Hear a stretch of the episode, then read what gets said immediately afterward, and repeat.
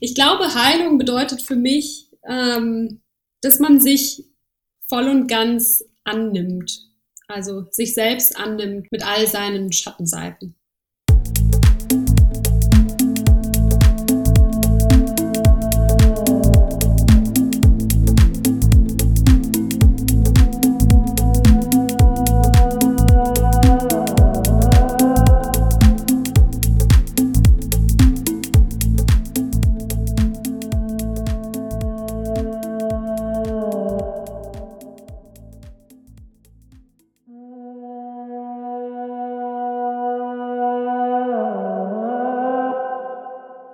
Hallo zusammen, schön, dass ihr wieder eingeschaltet habt zu einer neuen Folge Mind Tribe Podcast.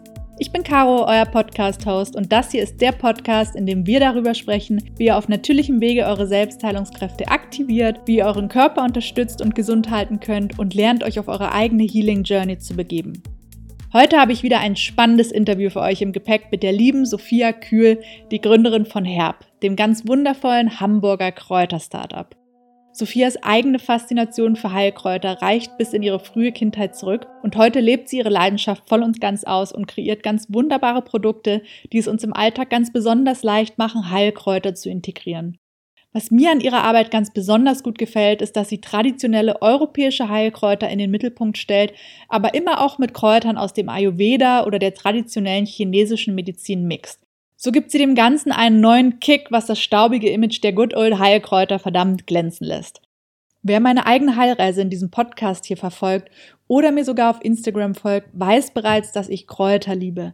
In meinem Herb of the Week stelle ich wöchentlich ein Heilkraut vor und erzähle euch im Detail, für welche Symptome es einsetzbar und heilungsfördernd ist. Ich könnte mir ein Leben ohne Kräuter nicht vorstellen und tauche selbst ganz tief in die Welt der Pflanzenmedizin ab.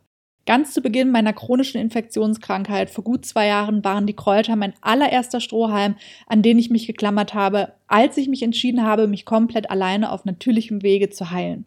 Ich habe damit die ersten Brände gelöscht und Schmerzen und Entzündungen versucht in ein aushaltbares Maß zu bringen mit Erfolg. Und selbst heute, wo es mir deutlich besser geht und ich kurz davor stehe, wieder richtig gesund und voller Lebensenergie zu sein, vergeht kein Tag, an dem ich die Medizin der Natur nicht in meinen Alltag integriere, in ganz unterschiedlichster Form. Kräuter in unseren Alltag zu integrieren, ist heutzutage irgendwie etwas uncool geworden. Und Sophia wird das mit dem heutigen Interview ändern. Die Nutzung von Heilpflanzen reicht ja tausende Jahre zurück und ist fester Bestandteil in allen Kulturen dieser Welt. Auch in Europa gibt es so etwas wie die traditionelle europäische Medizin, die sich intensiv mit der Kräuterkunde beschäftigt hat. Leider wissen das nur wenige, da der Einsatz natürlicher Helfer im letzten Jahrhundert zunehmend ins Abseits geraten ist. Sophia und ich wollen heute mit diesem Interview eine Lanze brechen für die guten alten Heulkräuter und hoffen, euch damit inspirieren zu können, euren ganz eigenen Weg zu finden, wie ihr mit den wunderbaren natürlichen Helfern in eurem Alltag arbeiten könnt.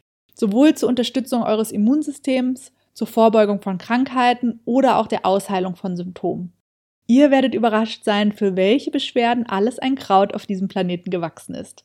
Bevor ich nun länger um den heißen Brei herumrede, starten wir in das Interview mit Sophia. Aber eine Überraschung gibt es noch für euch, einen exklusiven Rabattcode. Mit dem Code MINDTRIBE10, alle Buchstaben groß geschrieben, die 10 als Zahl hinten ran, bekommt ihr 10% auf alle Herbprodukte. Den Link zum Shop sowie alle weiteren Infos gibt es für euch unten in den Show Notes. Ganz viel Spaß mit dem Interview und wie immer hoffe ich sehr, dass diese Folge euch Inspiration bringen wird. Hallo Sophia, ich begrüße dich zur heutigen Podcast-Folge und freue mich sehr, dass du da bist. Mit dir werden wir heute mal ein bisschen zu Heilkräutern sprechen und vor allem zu deinem Projekt mit den Heilkräutern. Du bist die Gründerin von Herb oder Herb Botanicals. Ja, und wirst uns ein bisschen erzählen, wie du dazu gekommen bist, was dein Hintergrund ist und wie Heilkräuter oder Kräuter im Allgemeinen uns unterstützen können, unsere Gesundheit fördern können und vielleicht sogar ein paar Tipps geben, wie wir die clever in unseren Alltag einbinden können. Hallo Caro, ich freue mich sehr hier zu sein. Vielen lieben Dank für die Einladung. Sehr gern. Ja, ähm. vielleicht starten wir einfach mal damit, dass du ein bisschen was zu dir erzählst, wer du so bist, was du machst und vor allem natürlich, wie du zu dem gekommen bist, was du jetzt machst. Total gerne. Also ich mhm. ähm, bin Sophia, ich wohne in Hamburg, ich komme auch ursprünglich von hier. Ähm, ich habe ein paar Jahre im Ausland gelebt, in New York in den USA ähm, für fünf Jahre mm, und habe dort mit, ähm, mit Yoga begonnen. Und ähm, ja, würde mich seitdem auch als, als Yogi bezeichnen. Ich habe ähm, dann auch in New York meine, eine Yogalehrerausbildung gemacht und ja, seither, seit nunmehr ja über zwölf Jahren ähm, praktiziere ich und unterrichte ich auch Yoga und es ist ein großer Teil ähm, meines Lebens und hat auch viel ähm, für mich verändert, würde ich sagen. Und das schlägt eben auch so ein bisschen den Bogen dazu, zu dem, was ich jetzt mache, würde ich sagen, ähm, nämlich die Welt der Heilkräuter.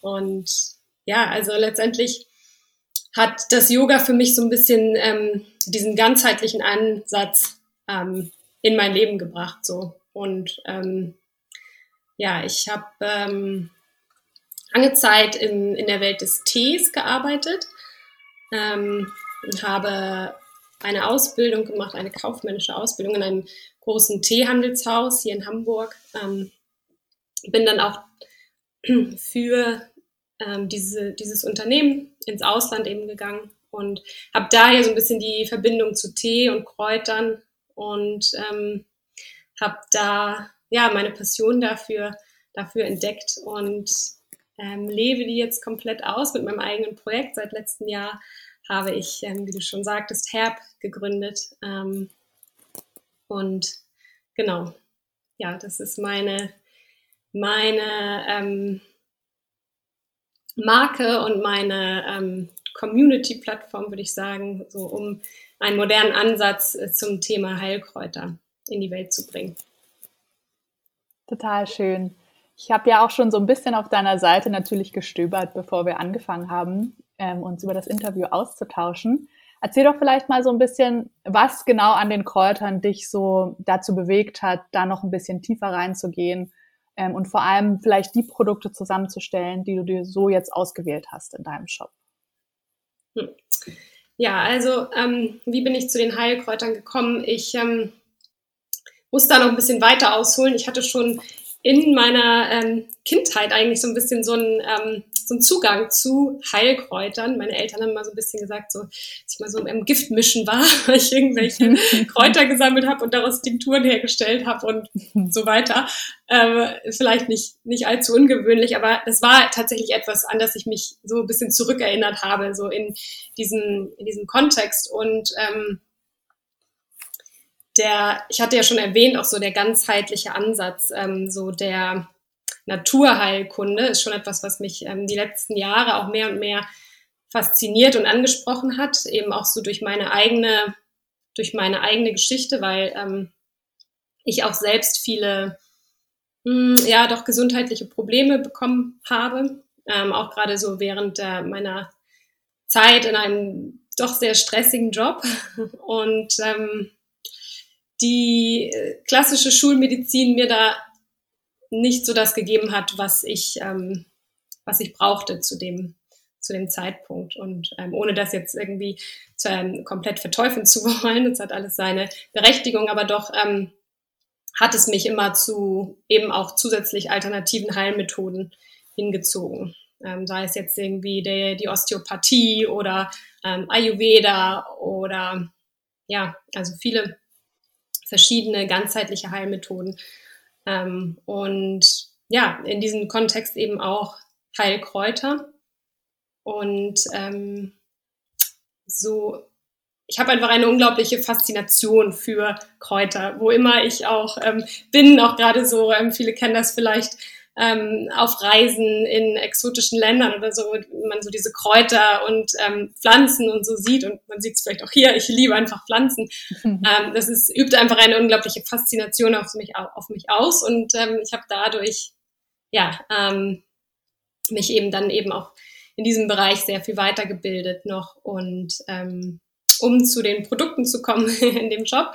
Also ähm, genau, ich ähm, ein großer Teil meines Sortiments sind zum einen ähm, Kräutertees, eben natürlich auch aufgrund meiner meiner Beziehung zum Tee, aber eben nur Kräutertees. Also ich habe ähm, bewusst keine Mischung, die jetzt ähm, Grün- oder Schwarztee, Camellia sinensis, wie es im, im, Fachjargon so schön heißt, enthalten. Ähm, und neben den Tees sind es dann eben auch ähm, Dampfbäder, eine Haarspülung und ähm, pflegende Öle. Und ähm, mein Anspruch ist es eben, in keinen Produkten ähm, Zusatzstoffe oder künstliche Zusatzstoffe zu enthalten, sondern immer die, die puren Kräuter. Deswegen auch die Pure Botanicals. Ähm, so ähm, in, die in ihrer puren, reinen Form im Produkt zu haben. Also keine Aromen in den Tees. Ähm, einige Tees enthalten ätherische Öle, die aber eben aus den ähm, Kräutern oder aus den ähm, Früchten eben 100 zu 100 Prozent gewonnen werden. Ähm, und so eben auch bei den, bei den pflegenden Ölen, also ohne Konservierungsstoffe und Zusatzstoffe, sondern rein kaltgepresste pflanzliche Öle mit eben der Essenz der Pflanze, die ätherischen Öle. Klingt so, als wäre dir das Thema auf jeden Fall in die Wiege gelegt worden. Und da du ja eh auch in der Teebranche gearbeitet hast, hast du da, glaube ich, einen ziemlich guten Background, was das Wissen über Kräuter und ähm, Tees angeht. Und ich kenne das Phänomen auch, wenn man im Urlaub ist, dass man immer vor den Regalen steht mit den Kräutern. Mhm. Und ich google dann zwischendurch immer und gucke, welches Kraut für was gut ist. Und dann mein Freund kommt dann schon immer und sagt, ja, brauchst du nicht, hast du schon, brauchst du nicht. Weil oft gibt's ja Kräuter, die man hier gar nicht so einfach im Supermarkt bekommt, die dann irgendwie super toll aussehen oder so, aber letztendlich ja oft sich in den Wirkungen vielleicht ähm, auch ein bisschen überschneiden. Hast du denn, du hast ja erwähnt, dass du auch so ein paar gesundheitliche Probleme hattest, die du dann auch mit Kräutern angegangen bist. Das kenne ich auch von mir, als ich so schlimm krank geworden bin waren auch meine ersten Heilmittel, die ich benutzt habe, um so die ersten Brände zu löschen, um so Schmerzen zu lindern und solche Geschichten, ähm, auch Heilkräuter. Hast du denn da vielleicht noch so ein paar Geschichten, was genau du hattest und genau, womit du da vielleicht sogar gearbeitet hast? Mhm. Ja, also ganz klassisch ähm, war schon immer für mich so, wenn man erkältet ist, ähm, also ich war jetzt nie die Person, die sofort hier das Antibiotika eingeschmissen hat, sondern ich habe es eigentlich schon immer ähm, versucht, erst mit, ähm, mit Kräutertees, mit Dampfbädern, ähm, inhalieren und so zu, ähm, ja, und eben das Immunsystem aufbauen und Ingwer und Vitamin C und so. Ähm, das war schon immer so mein, mein Ansatz in, in, in dieser Richtung. Und ähm, in meiner, ähm, in meinem konkreten Fall, ich hatte ähm, während meiner stressigen Zeit sehr starke Zyklusprobleme auch, was auch dadurch ähm, bedingt war durch das Absetzen der Pille. Mm, und ja, wo über Jahre letztendlich mein, ähm, mein Zyklus durcheinander gebracht war und ähm, ich da eben auch wirklich keine Hilfe bekommen habe von, ähm, von so den, den Frauenärzten ähm, außer so gute Ratschläge, wie dass man ja einfach die Pille wieder nehmen könnte. Und ähm, da habe ich für mich ähm, Mönchspfeffer und ähm, Shatavari haben mir da ganz gut geholfen. Ähm, Mönchspfeffer ist ein, ein Extrakt aus, aus einer, einer Pflanze, die eben harmonisierend auf den, auf den Zyklus wirkt. Und genauso ähm, Shatavari ist ähm, man sagt der indische Spargel. Es kommt aus dem, ähm, aus dem Ayurveda und ist ein Adaptogen und es hat eben auch diese ausgleichende Wirkung auf den Zyklus. Ich muss dazu sagen, ähm, bei all diesen, bei all diesen Kräutern und letztendlich auch allen ganzheitlichen Heilmethoden ist es nie so, dass es, oder ich glaube zumindest, ist es nicht diese eine Sache, die ähm, ein heilt oder dieser eine Wirkstoff. Es ist eben immer ein ganzheitlicher Ansatz. Also ähm, ich würde es nicht rein darauf reduzieren wollen, ähm, aber das hat mir auf jeden Fall geholfen. Also zusätzlich ähm, ist es natürlich auch einfach eine, ähm, ja, ein anderer, ein anderer Lebens, ein Wandel im Lebensstil, ähm, den Stressabbau und ähm, einfach ähm, generell Kräutertees, die ähm, gar nicht unbedingt aus den super fancy, ähm, exotischen Superkräutern bestehen müssen, sondern einfach auch ähm, die regelmäßige Einnahme von Kamille, Melisse, beruhigende Kräuter ähm, zum Beispiel oder einfach ja eine achtsamer, ein achtsamerer Umgang. So tut es mir gerade gut, ähm, einen Kaffee zu trinken oder Also einfach, weil man eben aus der Gewohnheit, aus dem Autopilot-Modus das so macht. Oder tut es mir eigentlich gerade viel besser, einfach mal eine Weile kein Koffein zu mir zu nehmen, zum Beispiel. Also ähm, ich denke, das ist eben immer vielschichtiger. Mm, und ja, noch eine Sache, die mir geholfen hat, was ich konkret benennen kann, ist, ähm, ich hatte im, im Zuge dieser, dieser ähm, Zyklusprobleme auch ähm, mal starken Haarausfall. Und da haben mir auch zum Beispiel Kräuterhaarspülungen sehr geholfen. Ich sage auch ähm, zusätzlich, weil, wie gesagt, es ist nicht immer nur die eine Sache, aber das ist auch der Grund, weshalb ich zum Beispiel eine Kräuterhaarspülung in meinem Sortiment habe. So ähm, mit Rosmarin und Kamille ähm, habe ich so angefangen. Und das hat mir tatsächlich sehr, sehr gut geholfen. Ich finde es total die wichtige Aussage, die ich nochmal unterstreichen will, dass es wirklich immer so ein holistisches Konzept ist, wenn man sich heilt, egal ob es einfach nur ja eine Heilung von irgendeinem Symptom ist oder einfach nur seinen Körper und seine Gesundheit zu unterstützen. Genau, dass Kräuter eben auch nicht die eine Pille ist oder sind, die man einnimmt, um dann wieder gesund zu werden. Und ich glaube, das sollte auch nicht die Erwartungshaltung sein, wenn man mit Kräutern arbeitet, und ich glaube, dass es immer ganz hilfreich ist, auch mehrere Kräuter zu kombinieren. Du hast ja auch Kräutermischung im Angebot. Ich glaube, da gibt's auch immer Kräuter, die gut zusammenpassen und dann so ein Wirkspektrum ergeben, was dann auf gezielte Symptome wie vielleicht Schlaflosigkeit oder ja, Unruhe oder was auch immer, äh, mit dem man dann gezielt arbeiten kann. Hast du da irgendwie aus deinem Fachwissensschatz ähm, Kannst du uns mal erzählen, wie stellt man denn so eine Kräutermischung zusammen? Weil ich glaube, viele Leute zu Hause ähm, oder ich selber auch, man macht immer so ein bisschen, ach, das noch rein, das noch rein, das noch rein. Aber gibt's da vielleicht so ein paar Grundregeln, dass man sagt, nur drei Kräuter mixen oder ein Kraut muss die Komponente vielleicht haben und ein Kraut die Komponente oder ist es tatsächlich total egal?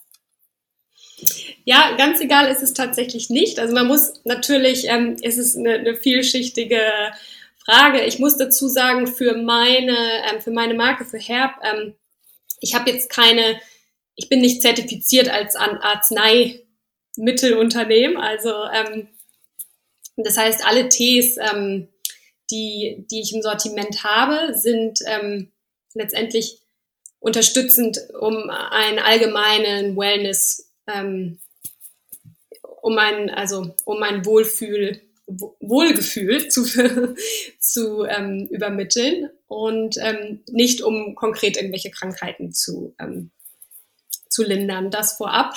Ähm, generell, um wirklich Heilkräutermischungen zu erstellen, ähm, sind meistens, also sagt man klassischerweise, dass es ungefähr so fünf Zutaten nicht oder nicht mehr als fünf Zutaten sein soll.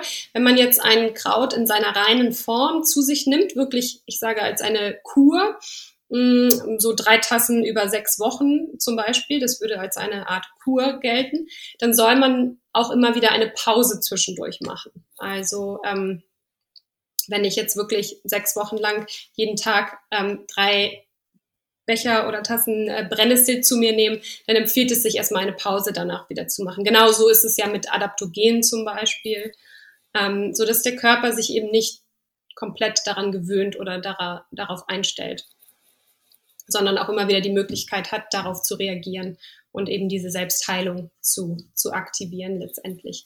Und wie man die Mischung zusammenstellt, also ähm, ich für, für meine, für meine Marke, mein Ansatz ist es eben, also den ich toll finde und spannend finde, ähm, zum einen die traditionellen heimischen Heilkräuter, die wir hier so kennen und die eben auch bei uns wachsen, zum Beispiel die Brennnessel, der Löwenzahn, ähm, die Schafgabe, ähm, zu mischen mit ähm, Heilkräutern, die eben in anderen Traditionen auch genutzt werden.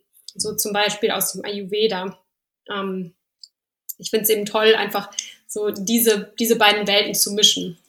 Ähm, deswegen ist es in, in meinem Sortiment keine klassischen Heilkräutertees, wo ich jetzt drei verschiedene Kräuter ähm, gemischt habe, sondern eben ein etwas modernerer Ansatz ähm, dazu, indem ich eben ja, verschiedene Kräuter aus ähm, verschiedenen Welten ähm, miteinander kombiniere. Im klassischen Sinne, wenn man jetzt, ich sage, seine Kräuter vielleicht selber sammelt und daraus dann seine Arzneitees herstellt, sagt man eigentlich in allen in allen Heilansätzen ähm, der Welt, ähm, dass man immer das nehmen soll, was um einen herum wächst. So, ähm, und für meine Marke war es mir natürlich aber auch wichtig, dass, dass die Tees eben auch gut schmecken, weil ähm, viele Leute ähm, haben natürlich diese, diesen Vorur dieses Vorurteil im Kopf, dass ähm, so Kräutertees trinkt man nur, wenn man krank ist. So, so viele haben auch so eine Art, ich sag Kindheitstrauma aus ähm, mhm. von früher, dass man eben wenn ich in meinen Fencheltee, wenn man schon den Fencheltee riecht, dann hat man natürlich die Assoziation zu früher, wie ähm, man im Bett mit der Grippe im Bett lag und die, die Mutter einem den, den Fencheltee aus dem Teebeutel gebracht hat. Und das, ähm, das möchte ich eben so ein bisschen auflösen. Und ähm, deswegen ist es ähm, für mich eben, war es für mich eben auch sehr wichtig, die Kräuter so zu kombinieren, dass sie eben auch geschmacklich ein, ein gutes Erlebnis ähm, für den, für den Konsumenten sind. Und ähm, mir fiel dieser Teil tatsächlich sehr leicht, ähm, die Mischung zusammenzustellen, weil das eben etwas ist, mit dem ich jahrelang gearbeitet habe und ich einfach weiß, wie die verschiedenen Kräuter ähm, in Kombination miteinander schmecken und ähm, wie sie eben auch wirken. So, und ich kann zum Beispiel ein Beispiel nennen aus meinem Sortiment, ist zum Beispiel ein, ähm, der Sleepy Chai, ähm, heißt der, das ist ein ähm, Chai auf reiner Gewürzbasis, also ohne Schwarztee. Und ähm, die Chai-Gewürze sind eben ja auch traditionell aus dem Ayurveda oder aus der indischen Kultur eher ähm, so Zimt, Kardamom, Piment und so weiter, ähm, die ich eben in diesem Fall gemischt habe mit ähm, Baldrian und Hopfen, die eben beruhigende Kräuter sind aus der heimischen Heilkräuterkunde, ähm, sodass der Tee eben auch für für abends vor dem, vor dem Schlafengehen geeignet ist. Als ein Beispiel, um ein Beispiel zu nennen. Mir gefällt dein Ansatz so sehr, dass du europäische Kräuter, sozusagen Kräuter, die hier heimisch sind, mixt mit anderen Kulturen. Denn ich habe tatsächlich oft das Gefühl, auch im Freundeskreis, dass die heimischen Kräuter, die es hier bei uns so gibt, so ein bisschen verpönt sind. Oder viele so Sachen wie Schafgabe oder Zitronenmelisse oder so einfache Sachen teilweise auch gar nicht gar nicht mehr kennen, weil das so ein bisschen verloren gegangenes Wissen ist, ist mein Eindruck. Und sehr oft danach geguckt wird, okay, was trinkt man dort für einen Tee oder man trinkt einen fancy Chai oder Schwarztee oder Grüntee. Und was du vorhin ja auch meintest mit dem Kaffeekonsum, finde ich, gilt für mich auch äh, mit dem Teekonsum, wenn man grünen oder schwarzen oder weißen Tee konsumiert, dass man da auch ein bisschen drauf achtet, dass man dort nicht ähm, unreflektiert zu viel trinkt, sondern vielleicht dann doch eher so ein bisschen Kräuter inkorporiert das war auch immer so ein bisschen meine Schwierigkeit, als ich so meine Chai-Tee-Phase hatte, ähm, einen Chai-Tee zu finden, der nicht schwarzen oder grünen Tee enthält. Deswegen finde ich deinen Ansatz so toll, dass Rezepte, die es schon gibt, vielleicht auch einfach noch ein bisschen noch ein bisschen gesünder, wenn man das so sagen kann, zu machen oder einfach noch ein bisschen mehr so gestaltet, dass man sie wirklich öfter in den Alltag integrieren kann. Ja, das stimmt. Und es ist, ähm, wirklich erstaunlich, wenn man, äh, also wenn man sich das überlegt, dass, dass viele dieser Kräuter, die in so einer Fülle um uns herum wachsen, wie zum Beispiel die Brennnessel, mhm. wirklich egal, ob auf dem Land oder in der Stadt, an jedem Straßenrand wächst diese Pflanze, die so widerstandsfähig ist und ähm, man einfach so ähm, gepolt ist, dass man denkt, die kann ja nichts wert sein oder nicht nützlich sein. Und mhm. dabei ist zum Beispiel die Brennnessel eine wirklich ein Paradebeispiel dafür, dass so dieses typische Bild von einem, von dem nutzlosen Unkraut so falsch ist, weil sie ähm, so eine nährstoffreiche Pflanze ist. Ähm, zum Beispiel die Brennnessel enthält mehr Eisen als ähm, ein Steak und mehr Vitamin C als eine Orange. Also um so ein Beispiel zu nennen. Ähm, aber genau, wie du sagst, es ist letztendlich eben auch ein Bild, was so in unserer Gesellschaft so geprägt ist, weil es, weil dieses Wissen eben ja für viele einfach nicht so nicht so präsent ist. Mhm. Ich muss sagen, die Brennnessel liebe ich auch. Ist auch so einer meiner Sachen, die ich sehr oft trinke. Oder auch Fencheltee, weil du den vorhin angesprochen hast. Den habe ich tatsächlich schon als Kind nicht bekommen, wenn ich krank war, sondern immer so als Getränk. Und das hat sich bei mir irgendwie so eingebrannt, dass man einfach Tee oder Wasser trinkt und gar nicht Limo oder sowas. Ich glaube, für viele ist auch der Schritt einfach schwer, von den Geschmacksnerven her, von, von diesen Softdrinks zu sagen, okay, ich trinke jetzt mal ein bisschen mehr Tee, eben weil das bei uns schon so, wir sind schon so sozialisiert, dass man Kräuter nur zu sich nimmt, wenn man krank ist. Und wir haben noch gar nicht diese Perspektive eingenommen, dass sie uns, egal in welchem Zustand, immer unterstützen von innen. Und wenn wir, wenn wir schon gesund sind oder uns zumindest gesund fühlen, dann hält dieser Tee trotzdem was für uns bereit und unterstützt einfach diesen Zustand. Genau, der es halt immer wert ist, unterstützt und geschützt zu werden und nicht nur eine Sache ist, die wiederhergestellt werden muss, wenn man dann mal krank ist und nicht mehr gesund ist. Ja, das stimmt. Genau, das ist eben auch ein ganz wichtiger Aspekt der Pflanzenheilkunde, dass es letztendlich um ja, Vorbeugung geht und Gesunderhaltung. Und das ist ja auch zum Beispiel im Ayurveda genau die ähm, Philosophie, dass man eben ja letztendlich immer ein Gleichgewicht herstellen möchte, um eben keine Disbalancen ähm, zu generieren für den Körper und so eben die ja, Gesunderhaltung ähm, priorisiert, anstatt dass man nur ähm, Symptome, wenn man dann krank ist, ähm, bekämpft. Und ähm, ja, was du gesagt hast, es ist auch so eine Image-Sache, ähm, so, weil es halt einfach nicht so sexy ist, sich jetzt im Café einen Kräutertee zu bestellen, anstatt den, ähm, den Flat White oder so. Und das ist, ähm, das ist eben auch eine große Motivation für mich. Also ich weiß, es ist ein, ähm, ein, ein, eine schwierige Challenge, um da, damit zu konkurrieren, aber ähm, um eben ja so ein bisschen dieses verstaubte Image so der ähm, der Kräuterhexen oder der, der Kräutertees ähm, ein bisschen, bisschen modern, zu modernisieren und salonfähig zu machen.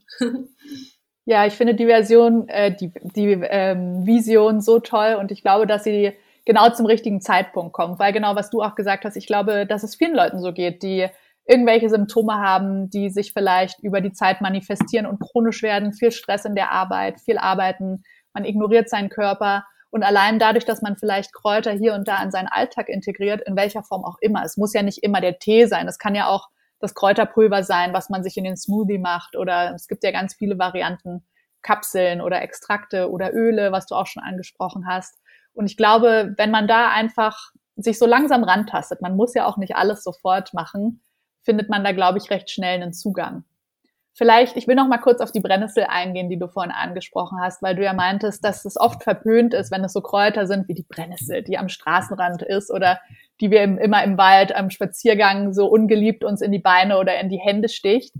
Da kann man, finde ich, aber auch so ein bisschen ähm, draus ablesen, was diese Pflanze für ein Spirit hat oder was für Eigenschaften. Weil um überall wachsen und überleben zu können, muss diese Pflanze ja eine bestimmte Fähigkeit mitbringen, um sowas überhaupt auszuhalten. Und meine Perspektive ist immer, wenn ich solche Pflanzen konsumiere, dann geht diese Eigenschaft auch ein Stück weit in mich über und unterstützt mich und macht mich standfest ähm, gegen gewisse Herausforderungen, die vielleicht gesundheitlich auf mich einwirken oder von außen auf mich einprasseln. Hast du da vielleicht noch irgendwie so ein, so ein paar Meinung, so eine Meinung, die du mit uns teilen kannst, was diesen Aspekt angeht?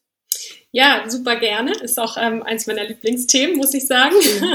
Deswegen liebe ich die Brennnessel auch sehr. Und ähm, ähm, ich absolut, ich bin ähm, davon überzeugt, dass, ähm, dass das jede Pflanze so einen, einen Spirit und eine Energie mit sich bringt und dass ähm, eben auch dieses Bewusstmachen und dieses ähm, Konsumieren von Kräutern mit einer bestimmten Intention, dass man ähm, eben nicht einfach nur ha, Teebeutel ins, in die Tasse und los, sondern dass man, ja, es klingt jetzt vielleicht ein bisschen sehr spiri, aber dass man sich eben so ein bisschen mit dieser Intention ähm, und diesem Spirit der Pflanze eben auch verbinden kann und dadurch ähm, ja sich auch auf eine mit auf eine gewisse ähm, Schwingung ähm, einlässt. Ähm, die Brennnessel, sagt man, ist zum Beispiel eine, eine Marspflanze, also ist dem, dem Planeten Mars zugeordnet, der mhm. ähm, eben für unsere Widerstandsfähigkeit ähm, steht. Und ähm, genau, sie ist eben auch eine Pflanze, die, ähm, wie du schon sagst, und unter allen Bedingungen wachsen kann. Und jeder, der schon mal ein, ein Brennnesselfeld im Garten versucht hat, loszuwerden, weiß, äh, wie schwierig das ist. Und ähm, nee, deswegen, das ist ein super gutes Beispiel. Ähm, und ich finde es immer ganz spannend bei den, bei den Kräutern, dass man, man kann es eben auf mehreren Ebenen belegen. Also zum einen ist diese energetische Komponente da, zum anderen enthält die Brennnessel eben aber auch Wirkstoffe, zum Beispiel ähm, Kieselsäure. Ähm, die eben sehr gut fürs Haarwachstum auch ist ähm, und für so die, das Bindegewebe und ähm, die so alles zusammenhält, sage ich mal so. Also kann man es eben auch wiederum an konkreten Wirkstoffen belegen. Also und das ist eben auch ein großer ähm, wichtiger Teil der, der Kräuterheilkunde, dass es eben immer auf mehreren Ebenen in einer ganzheitlichen Art und Weise wirkt. Und ähm, das ist vielleicht auch so ein bisschen der Unterschied zur, zur klassischen Medizin oder ähm, Medikamenten, wo es immer sehr so auf einen Wirkstoff, auf einen konkreten, ähm, genau, auf einen konkreten, bewiesenen Wirkstoff ähm, abzielt, ähm, sondern eben bei den Kräutern sind es immer verschiedene Ebenen und die spirituelle oder energetische Ebene, seelische ähm, Ebene ist da eben wirklich immer ähm, auch von Bedeutung. Und ähm, ein anderes Beispiel ist zum Beispiel noch ähm, Kamille und Rose. Ähm, Finde ich auch immer wunderschön. Ähm, weil die wiederum, diese Pflanzen, ist so ein bisschen das, das Gegenteil jetzt.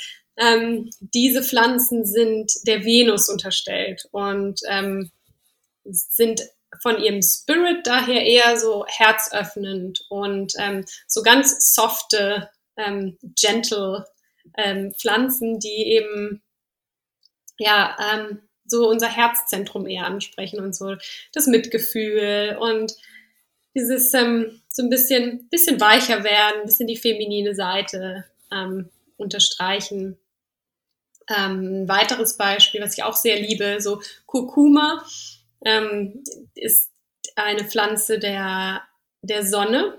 Man sieht es schon an der, an der mhm. Farbe. Und ähm, so diesen Pflanzen gibt zum Beispiel auch das Johanniskraut, ähm, das, das auch zu diesen Sonnenpflanzen mhm. gehört.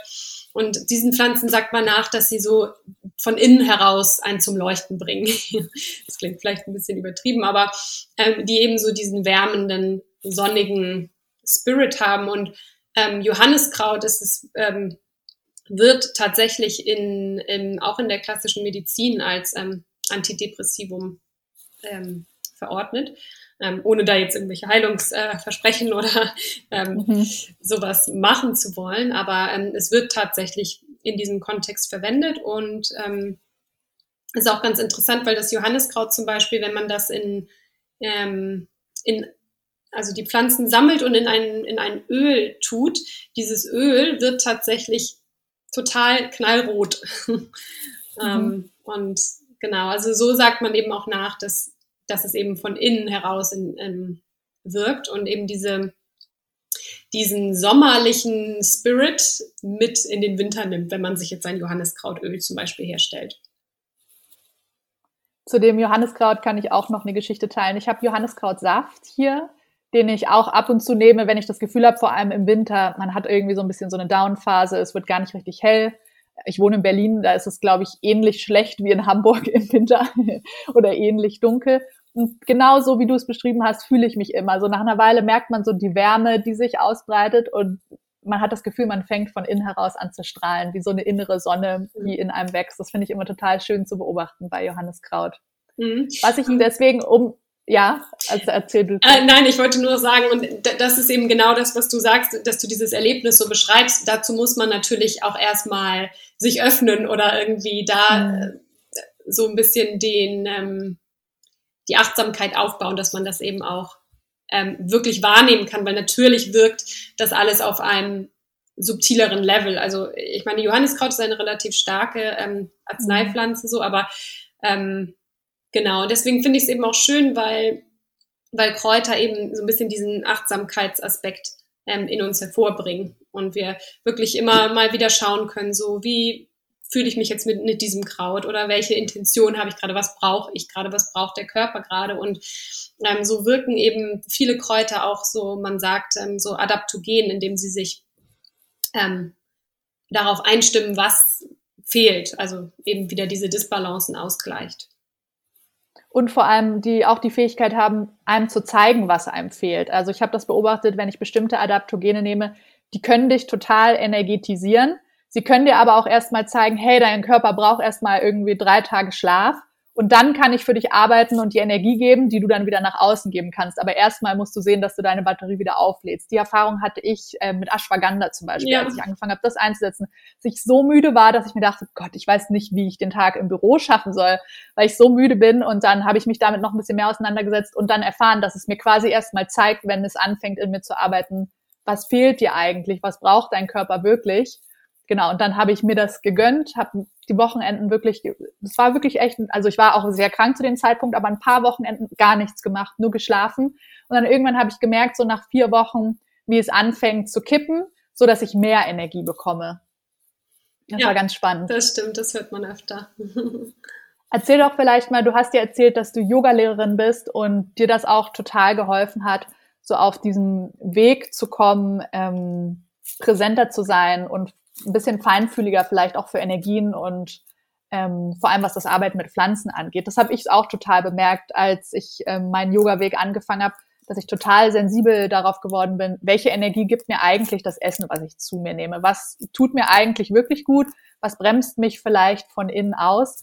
Und gab es da vielleicht irgendwie auch nochmal so einen Schlüsselmoment im Zusammenhang mit den Kräutern, mit denen du jetzt ja arbeitest, dass du da irgendwie gemerkt hast, Mensch, da hat sich in mir total was geöffnet oder ja, da war irgendwie was da, was ich wahrnehmen konnte, was ich vorher nicht so gespürt habe, einfach weil ich, ohne es negativ zu meinen, ein bisschen ignoranter war, weil man immer so sehr in seinem Alltagsstress gefangen war, immer so sehr busy war, immer so gestresst war und Leute gehen ja auch in Stress auf und dann ist es zur Ruhe kommen ja eher immer so ein bisschen schwierig für die. Und wenn man dann aber erstmal zurückkommt und es zu schätzen weiß, dann öffnet sich so viel mehr. Das ist so der Moment, den ich meine. Ja, ähm, ja, also bei mir war es tatsächlich ein, ein wirklich ähm, langer Weg. Ähm, und es war jetzt gar nicht so, dass ich mit dem Yoga begonnen habe und dann war es von heute auf morgen alles anders und der, der Stress war weg. Also ich war ein sehr gestresster Yogi, muss ich sagen. es war ein ähm, ähm, teilweise sogar am Anfang so, dass mich dass es ein zusätzlicher Stressfaktor teilweise für mich war, ähm, weil ich eben beiden Rollen super gerecht werden wollte. Also zum einen so diesen, diesen stressigen Job und 100 Prozent geben, aber gleichzeitig ist man ja auch Yogi und man muss ja auch seine Praxis machen. Und dann war ich, also wirklich, ähm, ich habe noch so Bilder davon, wie ich dann irgendwie zu meiner Yoga-Klasse um 7 Uhr morgens und ich dann mit dem Yoga fertig und dann mich in Windeseile umziehen musste, damit ich dann auch möglichst schnell dann jetzt an den Schreibtisch komme. Wo ich jetzt zurückblickend natürlich denke, so, okay, das ähm, hat einfach mal gar nichts gebracht. mhm. Weil ähm, natürlich auch dieser Effekt dann so dahin ist. Also ich will nur sagen, ähm, man letztendlich ist eben dieses, es ist wirklich ein innerer Prozess, den man, ähm, den man den man für sich selbst ähm, rausfinden muss, weil man kann eben auch super gesund essen, dreimal die Woche sein Yoga machen und wenn man aber trotzdem mental ähm, sich diesen Stress auferlegt, ähm, kann es trotzdem sein, dass du eben, dass man eben trotzdem krank ist oder dass man eben trotzdem unter diesem Stress leidet. So. Und ähm, für mich war es deshalb wirklich ein langer Weg. Also ich wusste lange, dass ähm, ich wusste schon lange, dass es mir nicht wirklich gut tut, so der Lebensstil, wie er war, weil ich auch wirklich sehr viel gereist bin, auch ein sehr ähm, zusätzlich ein aktives Social Life hatte, den, das, den, den Yoga-Bereich ähm, hatte und das alles so zu vereinbaren war eben, war eben viel und ich habe eben auch mir selbst einfach sehr viel ähm, Druck so gemacht. Und ähm, ich wusste schon irgendwie bei einer längeren Zeit, dass ich, dass ich das jetzt nicht forever machen möchte und ähm, wusste auch immer, dass das mit dem Job, also es gab viele Aspekte an dem Job, die ich sehr geliebt habe und die, ähm, die mir eben auch gut taten und die mir lagen, aber es gab eben ganz viele Sachen, die ich, wo ich eben auch wusste, so, das ist eigentlich nicht ähm, zu vereinbaren für mich, da stehe ich nicht hinter und das möchte ich nicht machen. Ähm, und weil auch immer viel Konflikt da, also äh, das kennen vielleicht viele in Unternehmen, sind auch meistens immer irgendwelche Konflikte und politische Geschichten und sowas. Und so als feinfühliger Mensch nimmt einen sowas natürlich auch ähm, mit. Und ähm, genau, die letztendlich die, dieses, dieses Energie, ähm, diese energetische Ebene, die, die man, für die man eben auch eher empfänglicher ist, vielleicht, wenn man, wenn man sich dann eben mehr mit sich selbst auseinandersetzt, ähm, die dann eben ja, schwieriger zu vereinbaren wird. Und ich würde sagen, dass, dass das ähm, Yoga ähm, ist ja auch immer so eine Art ähm, sich selbst kennenlernen Prozess. Und ähm, bevor, bevor ich Yoga gemacht habe, würde ich sagen, war ich relativ, hatte ich mich so ein bisschen verloren, könnte man sagen, dass ich ähm, also ich hatte ja schon erzählt, so die Kindheit und Kräuter und so weiter und ähm, so in der in der Jugend und ähm, ist es dann aber für mich so ein bisschen in eine andere Richtung gegangen, ähm, dass ich das komplett vergessen hatte.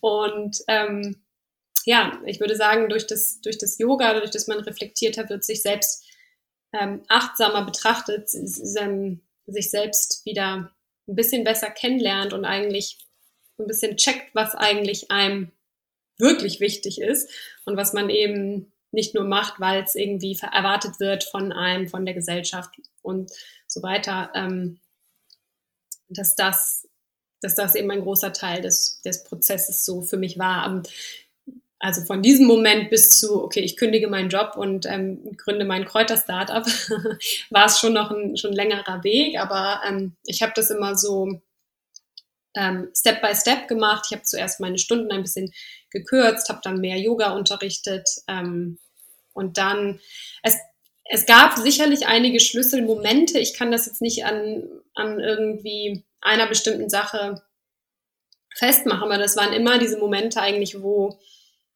wo man, ja, wo man ins Vertrauen wirklich gekommen ist ähm, und wirklich gespürt hat, so alles, äh, alles ist gut, wir leben hier, also ich so für meinen Teil in wirklich einer privilegierten Welt. Mir stehen alle Möglichkeiten offen und was mich nur zurückhält, ist wirklich nur eigentlich die Angst ähm, so vorm, vorm Scheitern, die Angst vor Veränderung und ähm, habe dann in diesen Momenten eigentlich, ja, so wo man wirklich so im Vertrauen war und weiß, so alles, alles ist gut, man, ähm, ähm, ja, man, man möchte einfach irgendwie etwas machen, was ein bisschen mehr ähm, meaningful, bedeutsam ist, als, ähm, als sich so täglich durch den Alltag zu schleppen.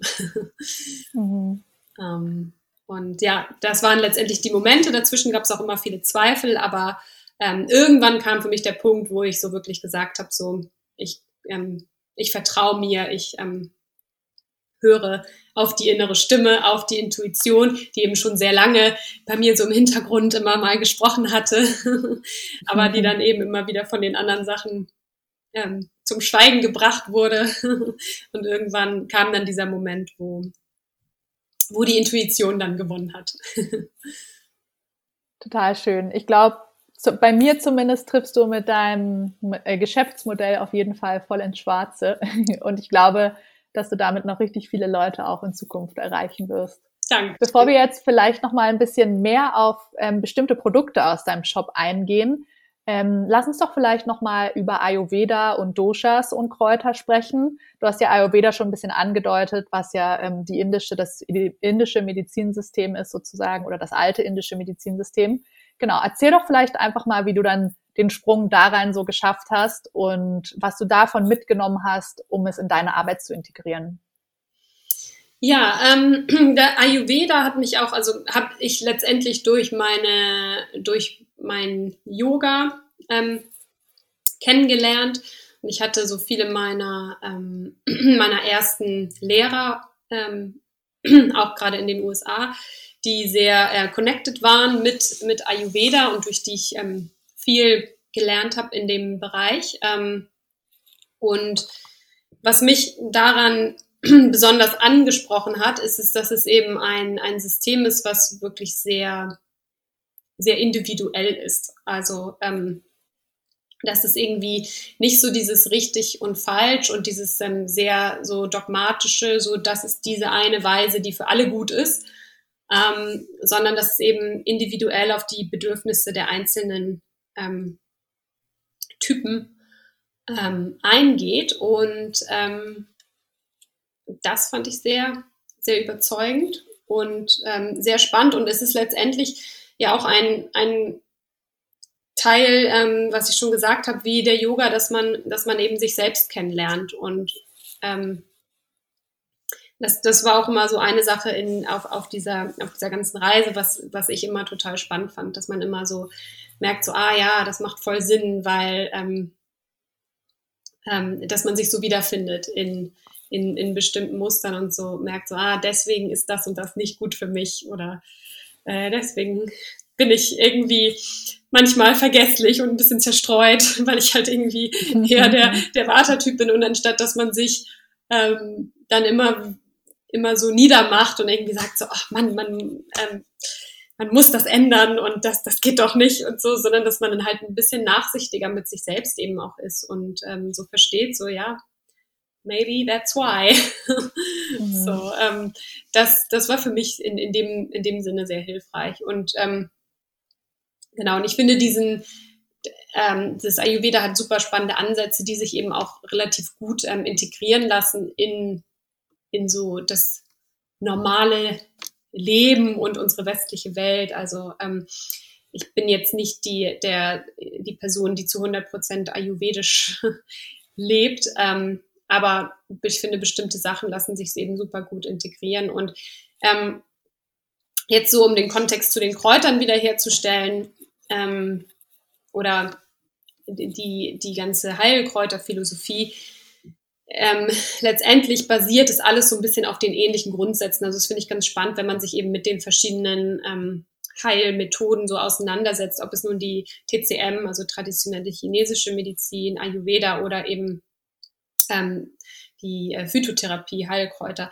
ähm, Kunde so letztendlich beruht es sehr viel auf ähnlichen Prinzipien, die sich immer wieder so wiederfinden lassen. So von daher finde ich das ähm, irgendwie spannend, dass, dass so Traditionen aus ja letztendlich der ganzen Welt, ob es nun ähm, die Schamanen in Südamerika oder ähm, die Chinesen oder so, so an ganz anderen Enden der Welt, aber letztendlich sind so die Kernelemente oft, ähm, oft so ein bisschen gleich oder ähnlich ähm, dieser ganzheitlichen Heilmethoden.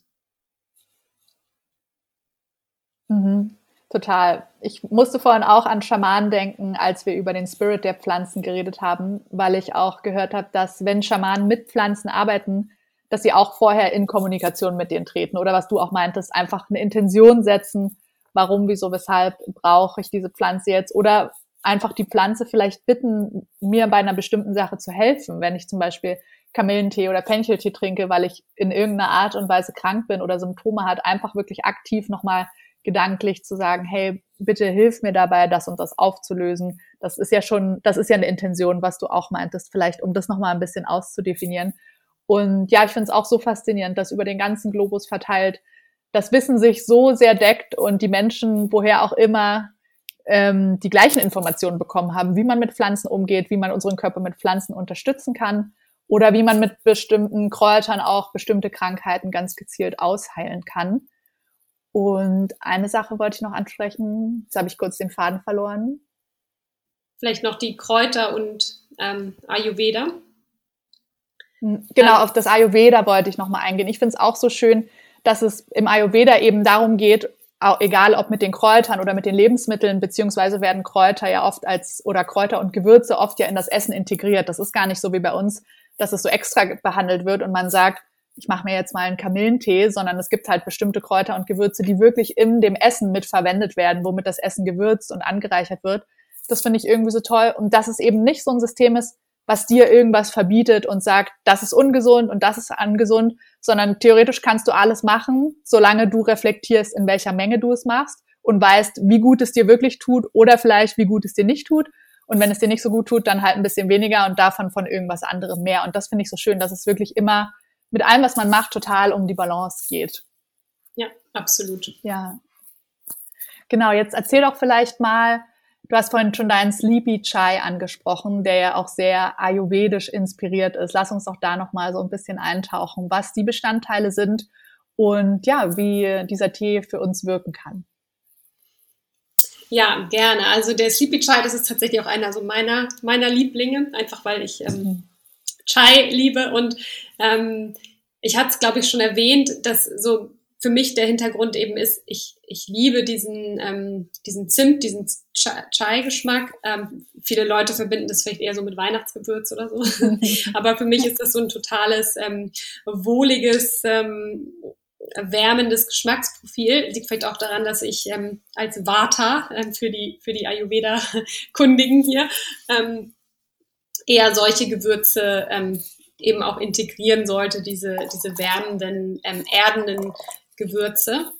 Ähm, und genau, für mich ist das etwas, was ich besonders gerne so abends trinke, ähm, weil das eben so vor dem Schlafengehen irgendwie den, dem Magen ganz gut tut, der Verdauung und ähm, einen eben auch so von innen heraus wärmt. Und ähm, zum Beispiel Zimt hat, ähm, hat so einen süßlichen, ein, ein süßliches Geschmacksprofil und ähm, deswegen ist das, ist das eben so, gerade für abends finde ich ein super, super schönes ähm, Getränk. Ähm, Ingwer ist auch enthalten.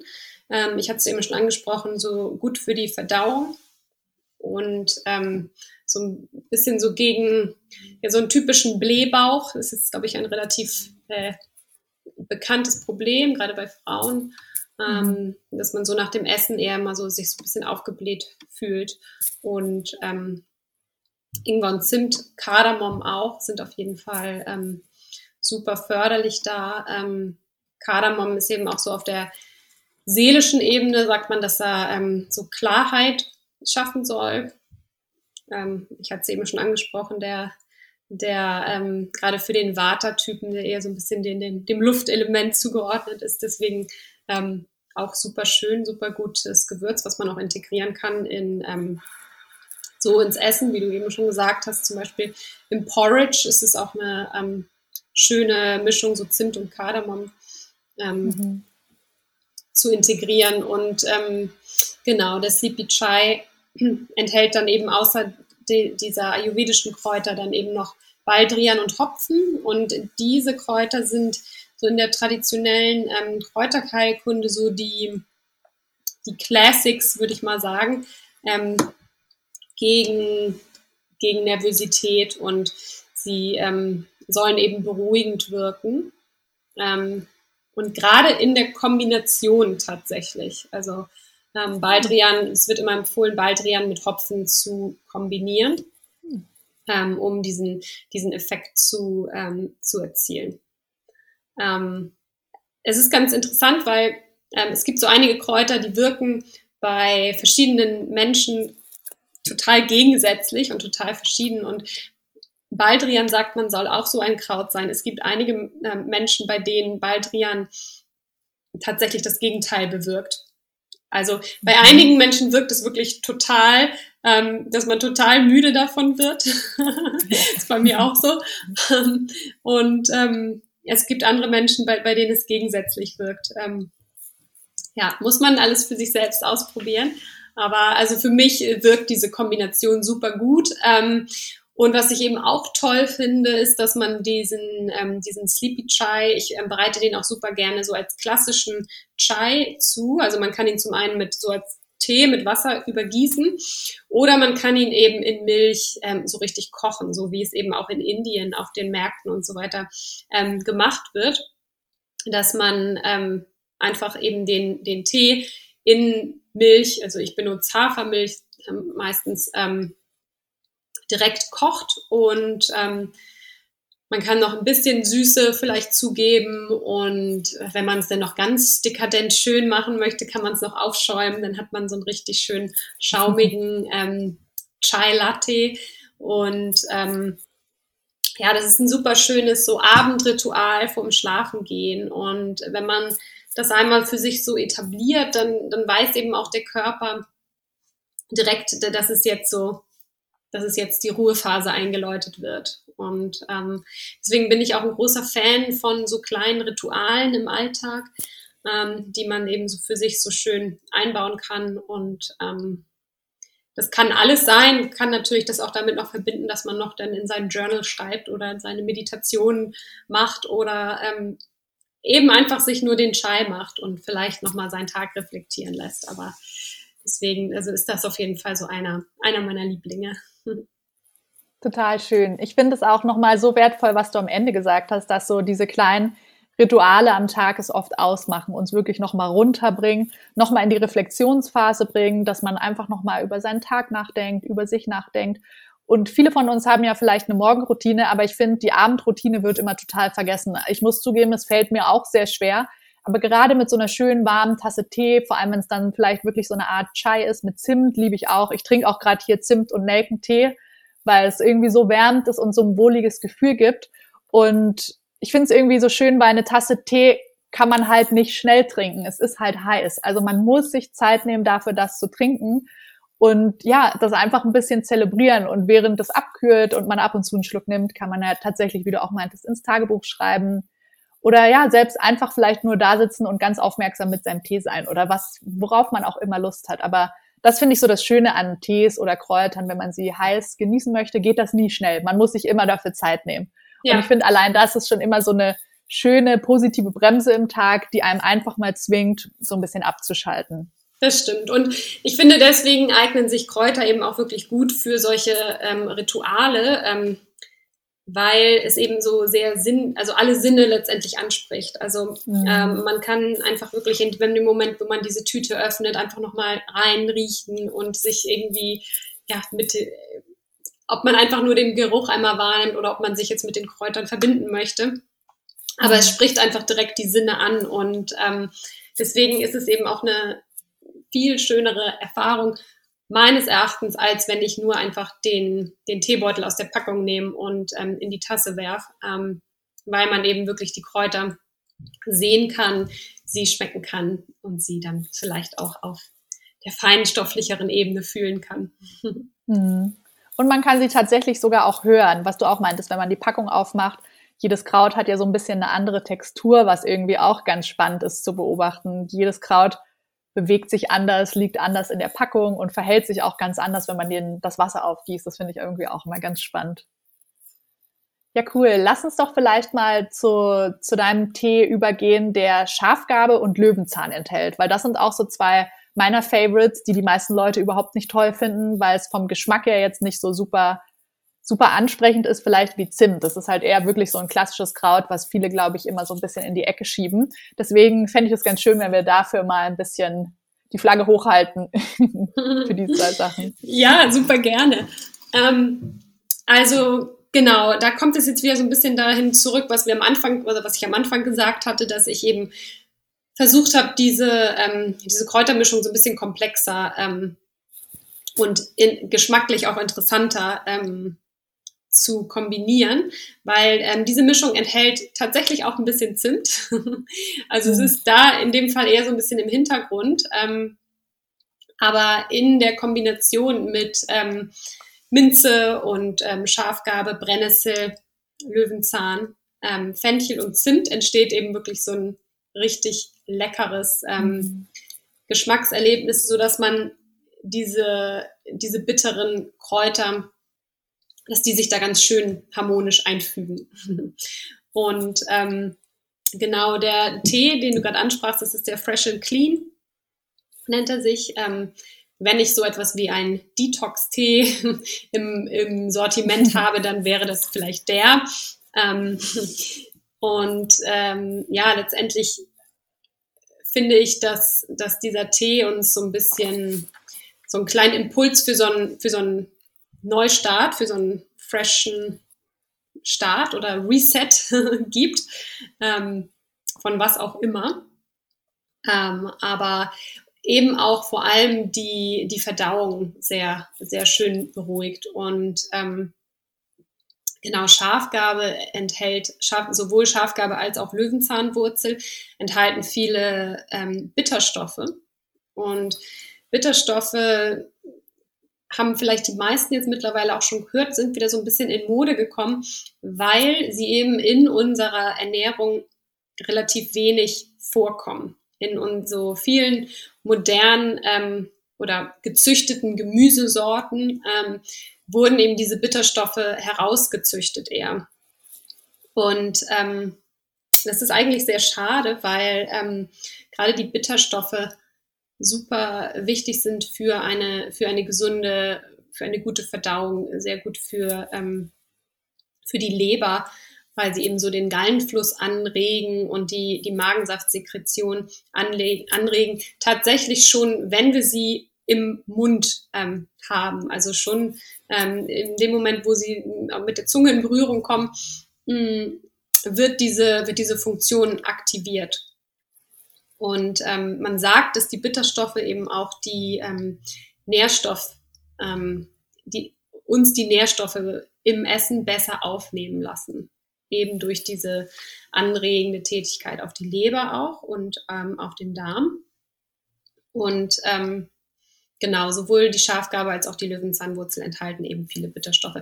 Es wird empfohlen, dass man ähm, Tees oder generell ähm, Nahrung mit Bitterstoffen nicht süßen soll, ähm, weil eben durch die Beigabe von Zucker zum Beispiel dieser Geschmack ähm, eben ja, gemildert oder gesüßt, übersüßt werden würde.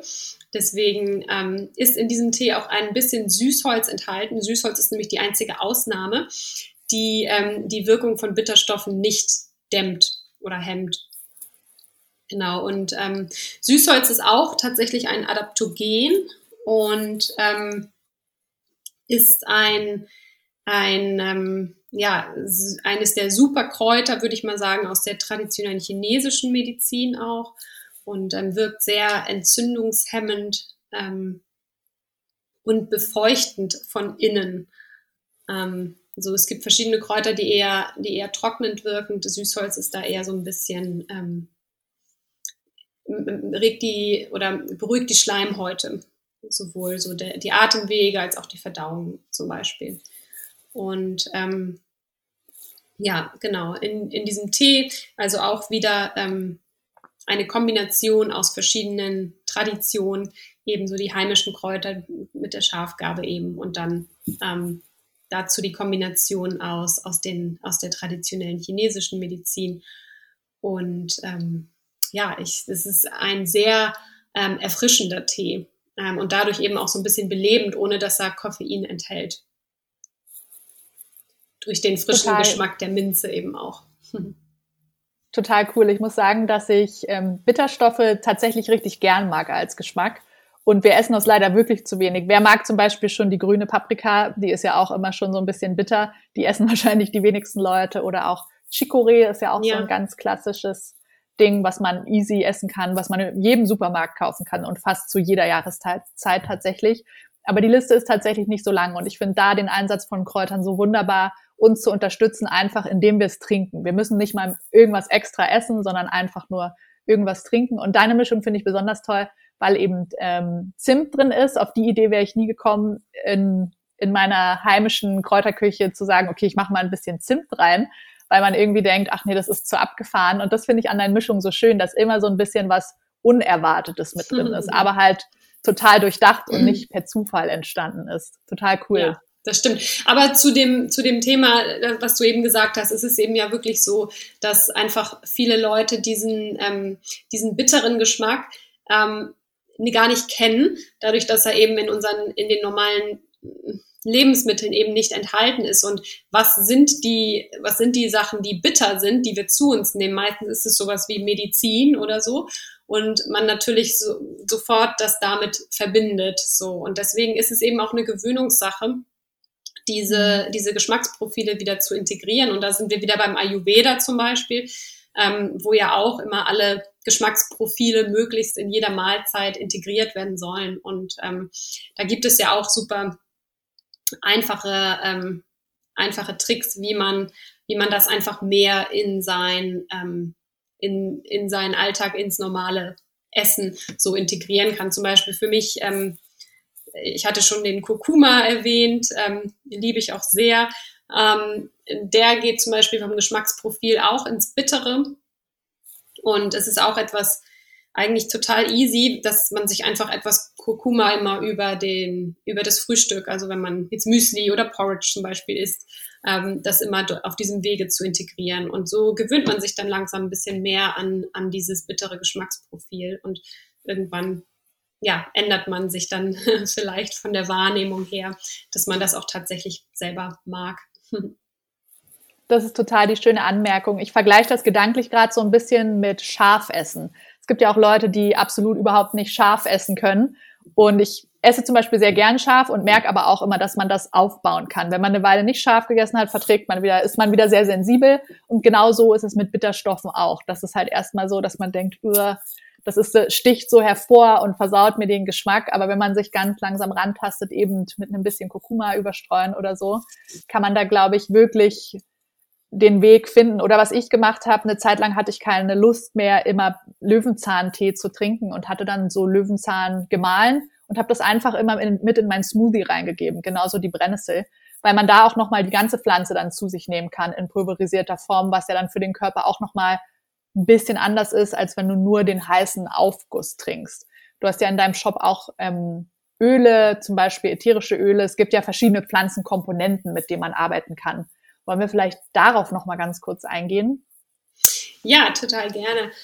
Ähm, genau, also in, in, den, ähm, in den Ölen, also ich habe ähm, Pflegeöle, also keine rein ätherischen Öle, sondern ähm, Pflegeöle im, im Sortiment, weil ich das eben auch ich sprach das, ähm, den Ritualcharakter schon so ein bisschen an, ähm, weil ich das super gerne ähm, so integriere in den Alltag, dass man dass man ähm, zum Beispiel, indem man sich einfach zwei Minuten vielleicht am Abend nimmt, um sich sein Gesichtsöl schön einzumassieren. Und ähm, das Gesichtsöl zum Beispiel von mir ähm, enthält eben auch ätherische Öle, sanfte ätherische Öle. Ähm, also ich hatte die Rose schon angesprochen, Geranie und Lavendel. Also eher so diese sanften, herzöffnenden Kräuter. Und ähm, die sind eben in Form des ätherischen Öls, man sagt die Essenz der Pflanze, in diesen Ölen enthalten. Und ähm, ja, mir ist es eben immer wichtig, eine sinnliche Erfahrung zu, ähm, zu kreieren mit den Produkten. Und ja, wenn man jetzt sich da jetzt das schön das Gesichtsöl einmassiert, dann riecht es auch gut und ähm, es beruhigt einen direkt und es beruhigt eben auch die Haut. Also immer dieser ganzheitliche Ansatz, der ganzheitliche Aspekt, dass es eben auf äh, mehreren Ebenen pflegend wirkt. So, also das Öl enthält, also was ich jetzt gerade ansprach, das ist das Skin Glow Gesichtsöl. Ähm, das enthält ähm, Jojobaöl und ähm, Nachtkerzenöl. Das ist eben auch ein sehr, sehr ähm, hautpflegendes ähm, Öl ist. Ähm, in, in biologischer Qualität und ähm, so als kalt gepresstes Pflanzenöl, was dann eben versetzt ist mit den angesprochenen ätherischen Ölen. Und ähm, so ist es zum einen eben sehr pflegend für die Haut und andererseits auch ähm, so auf seelischer Ebene sehr schön beruhigend und ähm, einfach so trägt zum Wohlgefühl bei. Ich finde das total eine wertvolle Komponente, dass man ähm, für die Leute, die vielleicht Kräuteranfänger sind oder vielleicht bisher noch nicht so den Zugang gefunden haben, dass es eben nicht nur die Variante gibt, seinen Tee oder sein Kraut zu trinken, sondern es gibt auch viele Kräuter, die man eben durch andere Anwendungen zu sich nehmen kann, wie zum Beispiel ätherische Öle, Hautöle. Oder du hast auch noch die Kräuterhaarspülung bei dir im Sortiment. Die finde ich besonders spannend, weil ich weiß, dass viele indigene Völker in Nordamerika ähm, ihre Haare auch immer mit Kräutern waschen. Also sie machen auch so einen bestimmten Kräuterauszug, waschen die dann damit und haben dann noch ganz bestimmte Kräuteröle, die in die Haarspitzen zur Pflege kommen. Und daran hat mich deine Kräuterhaarspülung total erinnert und ich war total überrascht, sowas hier im deutschsprachigen Raum oder in Europa zu sehen, weil mich das total mit der Tradition in Verbindung gebracht hat. Und ja, vielleicht können wir da noch mal ein bisschen zu eingehen, weil ich glaube, das Produkt ist ja auch entstanden, eben weil du das aus persönlicher Erfahrung heraus und aus deinem Haarausfall heraus entwickelt hast und selber super lang getestet hast. Ja, absolut. Ähm, genau, also die, diese Haarspülung, ich hatte das ja schon erwähnt, dass, ähm, dass ich selber mit Haarausfall ähm, zu kämpfen hatte und ähm, Genau, es ist eine Mischung aus, aus verschiedenen Kräutern. Zum einen, ähm, ich nenne jetzt ein paar Beispiele, Kamille und Rosmarin. Und ähm, also Kamille ist ähm, sehr, wirkt sehr beruhigend auf die Kopfhaut. Und ähm, meistens, also es gibt natürlich unzählige Gründe für Haarausfall, ähm, aber meistens ähm, ist es eben auch ein Problem mit der Kopfhaut, ähm, so weil oftmals ist die Kopfhaut gereizt ähm, und natürlich nur eine gesunde Kopfhaut kann eben auch ein gesundes Haarwachstum ermöglichen. So wenn die Tro Kopfhaut trocken ist und ähm, gereizt ist, dann können dort eben keine starken, kräftigen, schönen Haare ähm, herauswachsen. Das ist schon mal klar. Ähm, so von daher ähm, ist es eben auch wieder der ganzheitliche Ansatz, anstatt dass ich mir nur eine oberflächliche Haarspülung ins Haar ähm, creme, die aus irgendwelchen chemischen Stoffen besteht, ähm, ist eben der Ansatz dieser Kräuterspülung, dass man wirklich die Kopfhaut eben auch pflegt. Und ähm, wie gesagt, die Kamille und Linde wirkt, ähm, wirken beide sehr beruhigend auf die Kopfhaut und eben auch antibakteriell. Und ähm, Rosmarin ist ein, ist ein wichtiges ähm, Kraut noch, ähm, was eben wirklich sehr gut für die Haare auch ist, weil es die Durchblutung anregt, der Kopfhaut. Und diese angeregte Durchblutung ähm, verstärkt eben auch das Haarwachstum.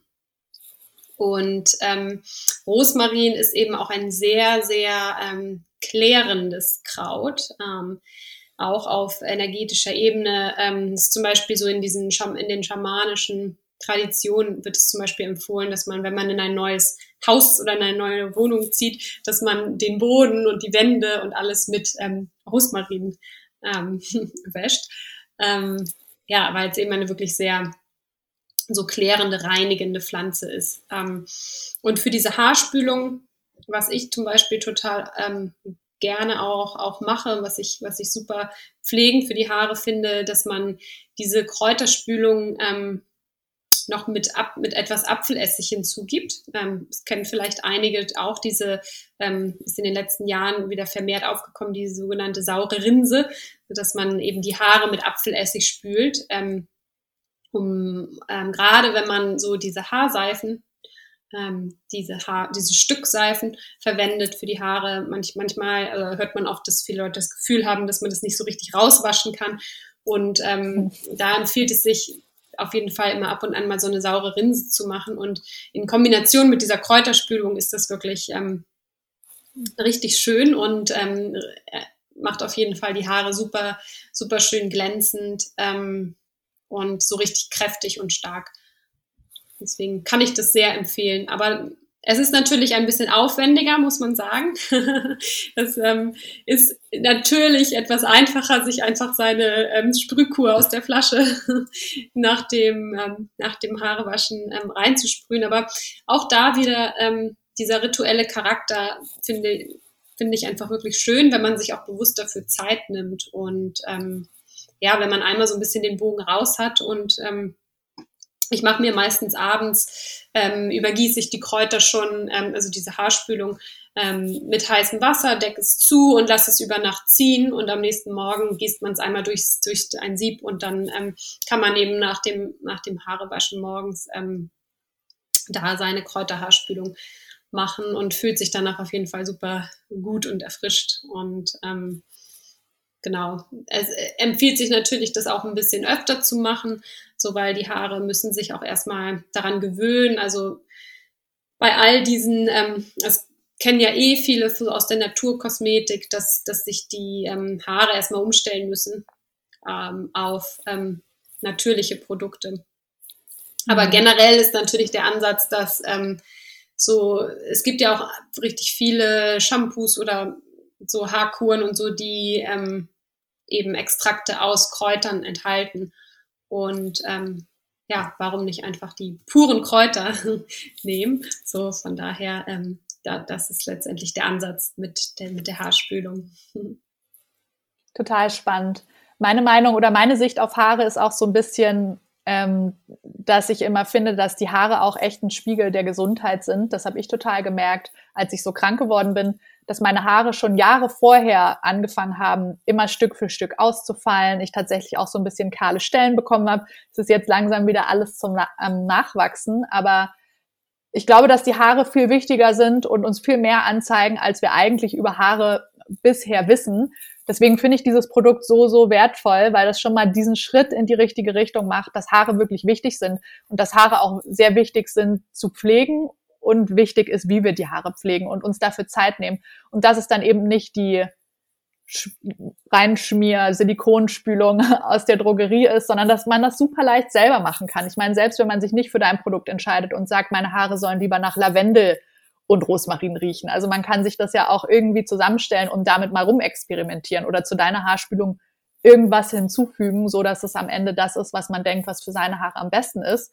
Und da sich wirklich auch einfach mal ein bisschen Zeit dafür nimmt und seine Haare einfach ein bisschen mehr wertschätzt. Und ich weiß, dass wir Frauen vor allem alle schöne Haare haben wollen. Und ich glaube, das Geheimnis liegt wirklich darin, natürlich von innen heraus gesund zu sein und an sich zu arbeiten, aber die Haare, die man hat, natürlich von außen entsprechend zu pflegen. Und ich glaube, da sind wir so sozialisiert, dass wir oft gar nicht wissen, wie pflegen wir unsere Haare eigentlich.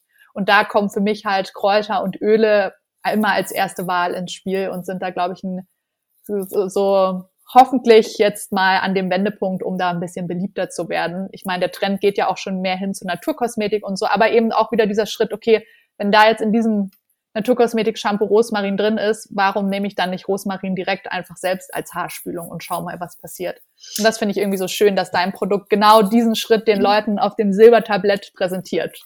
Genau. Ja, und, ähm, du hattest eben Haaröl angesprochen. Ich, ähm, ein Haaröl habe ich übrigens passend dazu auch im Sortiment, um es jetzt noch hier noch einmal mhm. zu erwähnen, ähm, mhm. was ähm, unter anderem Rizinusöl enthält, was auch sehr, sehr gut und sehr anregend fürs Haarwachstum ist. Ähm, und an ätherischen Ölen enthält, ähm, enthält es eben auch Rosmarin und ähm, Zeder, was mhm auch richtig stärkend für die Haare ist.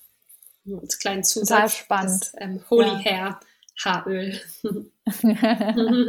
Schöner Name auf jeden Fall. Ich finde all deine Namen sehr kreativ, muss ich sagen, und sehr ansprechend. Danke. Okay, wir haben jetzt schon richtig viel erwähnt. Wir haben super viele Kräuter aufgezählt und Anwendungsmöglichkeiten, wie man Kräuter in seinen Alltag integrieren kann. Was würdest du denn den Leuten noch so ein bisschen als Tipps mit auf den Weg geben, die jetzt vielleicht noch Kräuteranfänger sind oder jetzt nach dem Interview sagen, Mensch, ich muss da wirklich mal mehr drauf achten, vielleicht ein bisschen Kräuter in mein Leben zu integrieren? Was ist denn für dich so ein bisschen der Go-To-Tipp, was du den Leuten geben würdest? Wo kann man anfangen oder was sind so die ersten Schritte, die man gehen könnte? Ja, ähm, ich würde auf jeden Fall als ersten Tipp mit auf den Weg geben, dass, ähm, dass man so ein bisschen die Scheu davor ablegt, ähm, also ich weiß, dass es für mich ist es zum Beispiel selbstverständlich, aber für viele Leute nicht, dass man sich ähm, lose Kräuter für die Teezubereitung nimmt. Also ähm, natürlich gibt es auch den Fenchel und den Kamillentee im Teebeutel im Supermarkt. Aber es ist wirklich ein riesen Qualitätsunterschied und auch ein geschmacklicher Unterschied. Ähm, gerade bei den genannten Fenchel- und Kamillen-Tees ähm, ist es, ähm, wenn man sich die, die ähm, Kamillen, die ganzen Kamillenköpfe in getrockneter Form aufbrüht gegenüber dem, was man im Supermarkt bekommt. Also zum einen ist es einfach sehr klein gehäckselt und ähm, zum anderen sind eben auch die Wirkstoffe dadurch, dass die Kräuter so in, also klein gehäckselt oder klein geschnitten sind, damit sie in diesen Teebeutel reinpassen. Da ist ja per se nichts Schlechtes dran.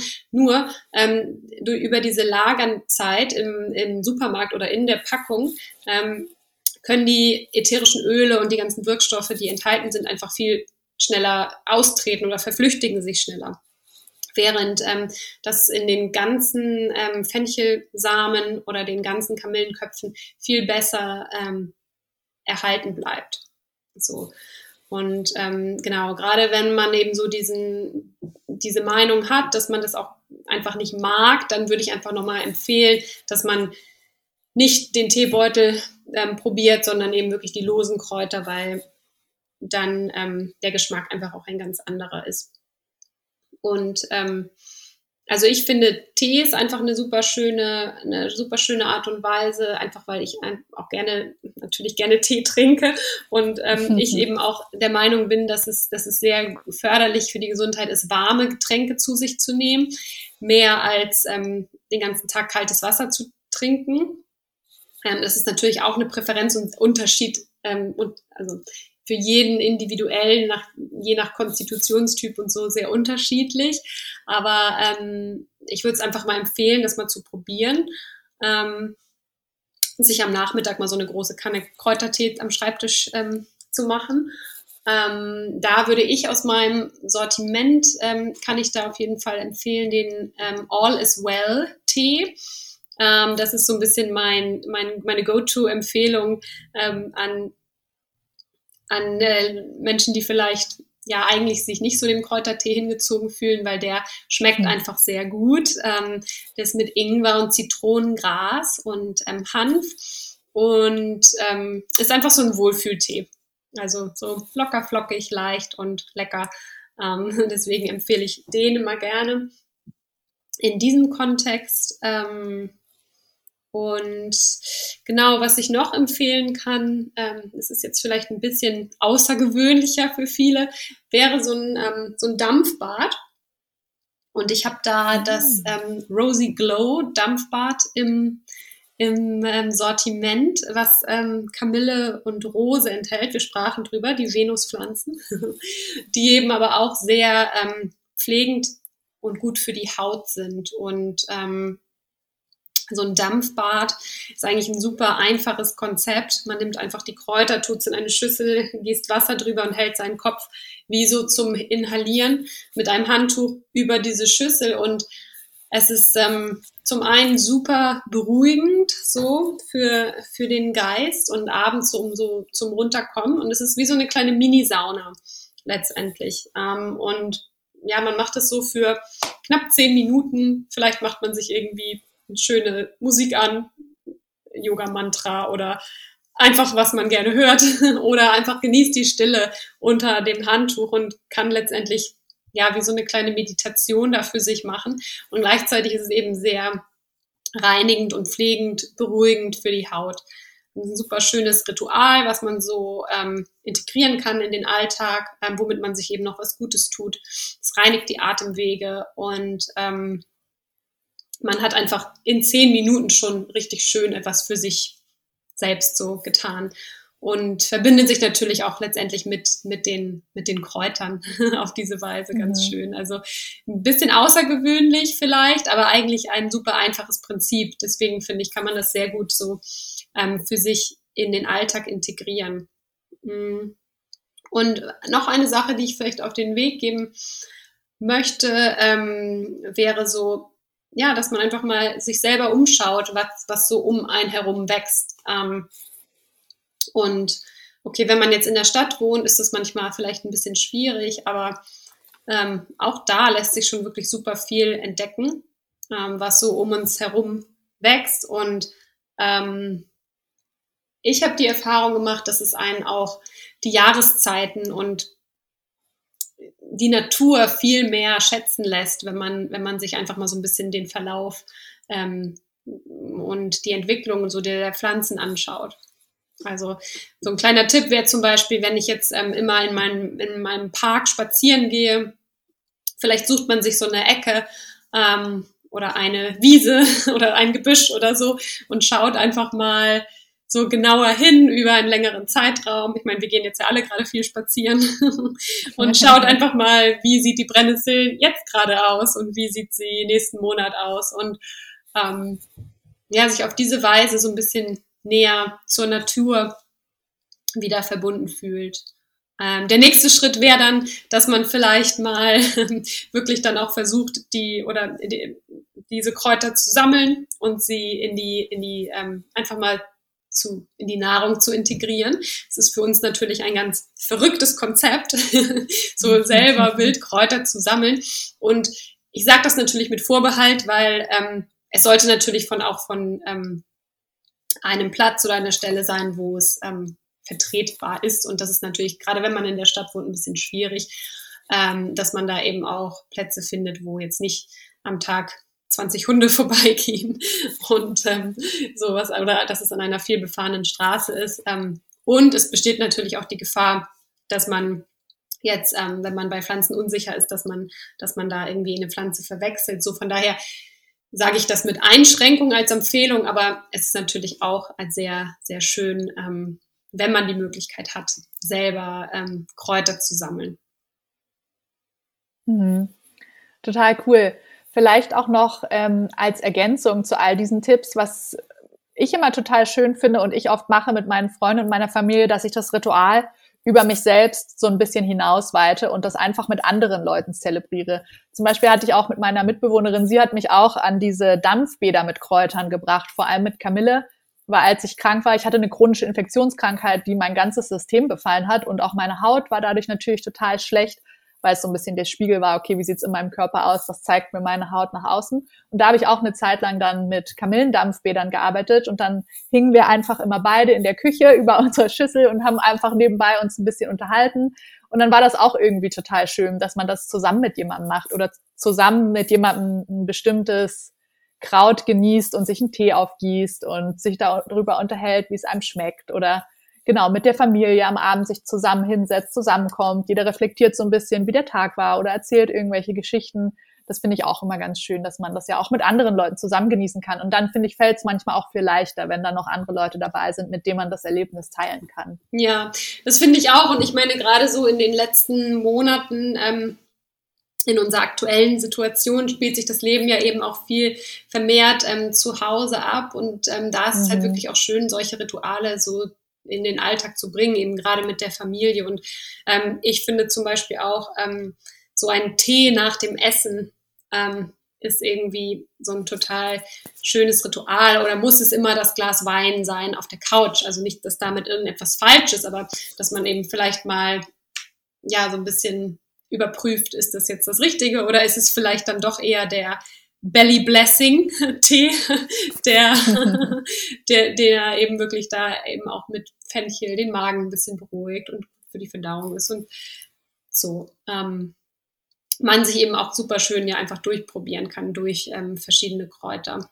und so eben ja wieder sich so für sich selbst so zu Hause ein paar Rituale, gesunde, mhm. gesunde Gewohnheiten schafft.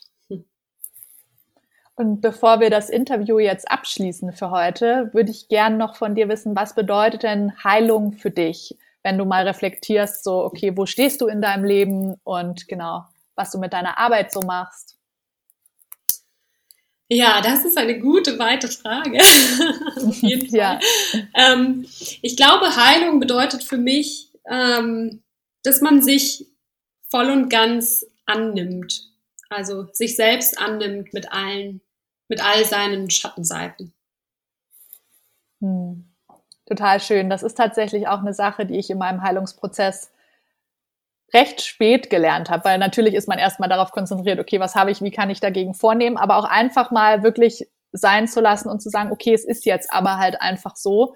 Und vor allem, wenn man dann besonders schlechte Tage hat, wo es sehr schwer ist, irgendwie positiv zu bleiben oder wo man vielleicht gar keine Energie hat, sich bestimmte Kräuter zusammenzumixen und aufzugießen, dass man da aber einfach auch diese Perspektive einnehmen kann des Annehmens und zu sagen, okay, das ist dann auch gerade okay. Und ich finde, allein schon diese Erkenntnis zu haben, bringt einen einfach wieder so viel weiter und unterstützt den Körper wieder auf ganz anderer Ebene, so dass man vielleicht wieder mehr Energie geschöpft hat.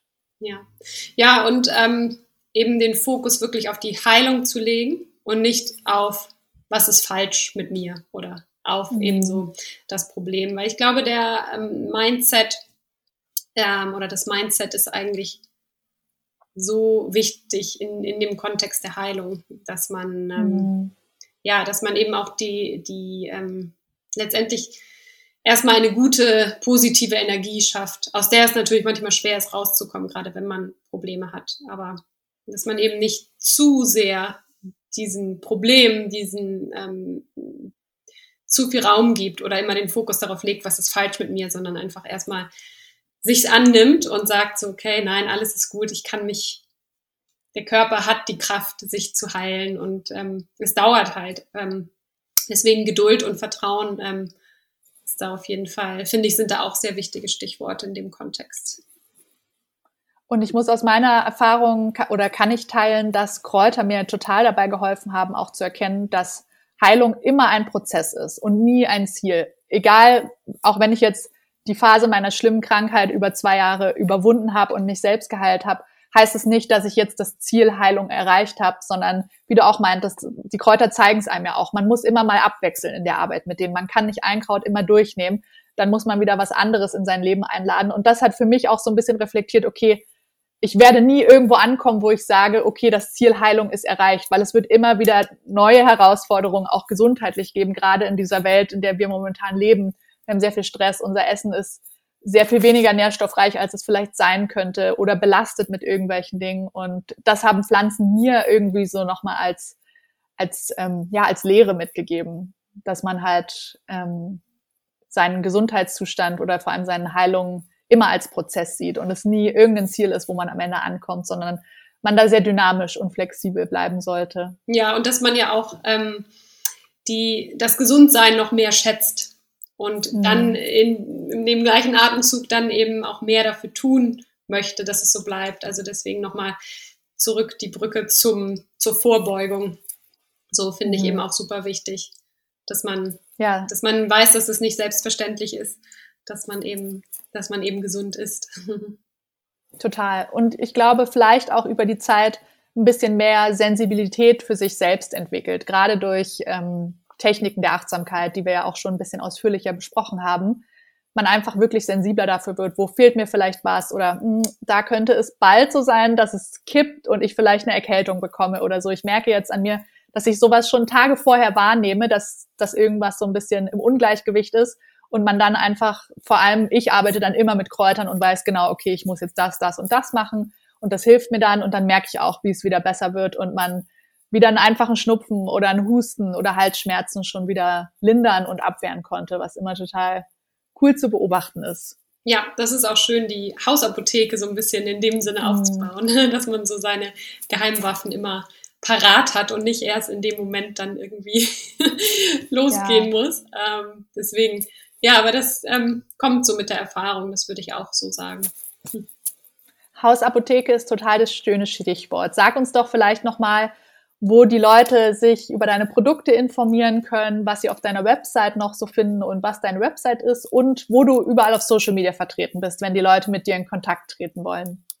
Ja, genau. Also auf meine Website www.herb.de ähm, verlinkst du bestimmt nachher auch nochmal ja. in den Show Notes. Ähm, und ähm, dort kann man sich auch für mein Newsletter anmelden, wo ich auch regelmäßig, ähm, nicht spammäßig, aber regelmäßig ähm, teile, wenn es irgendwelche Neuigkeiten gibt oder irgendwelche Angebote oder ähm, auch, auch manchmal auf ähm, Blogbeiträge verweise.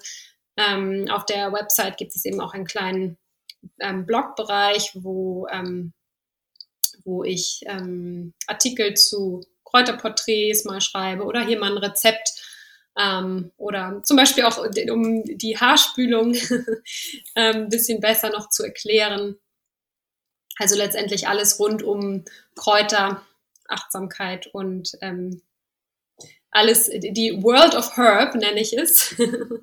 also alles, ähm, was sich letztendlich zu dem Thema passt. Ähm, und äh, Social Media, hauptsächlich Instagram tatsächlich. Ähm, Dort habe ich meistens auch ein, ähm, es gibt eigentlich immer einen Tee des Monats aktuell, wo ich nochmal näher ähm, diesen Tee, der irgendwie für mich gerade so in die Zeit oder in die Jahreszeit passt, ähm, vorstelle, auch mit den verschiedenen Inhaltsstoffen und Zutaten.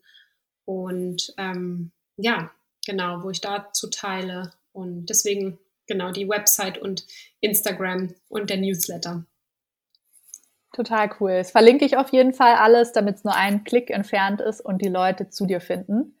Sonst hast du vielleicht noch abschließend irgendwas, was du den Leuten gern mitgeben möchtest, vor allem in Bezug auf Kräuter oder die Benutzung von Kräutern, bevor wir das Interview abschließen?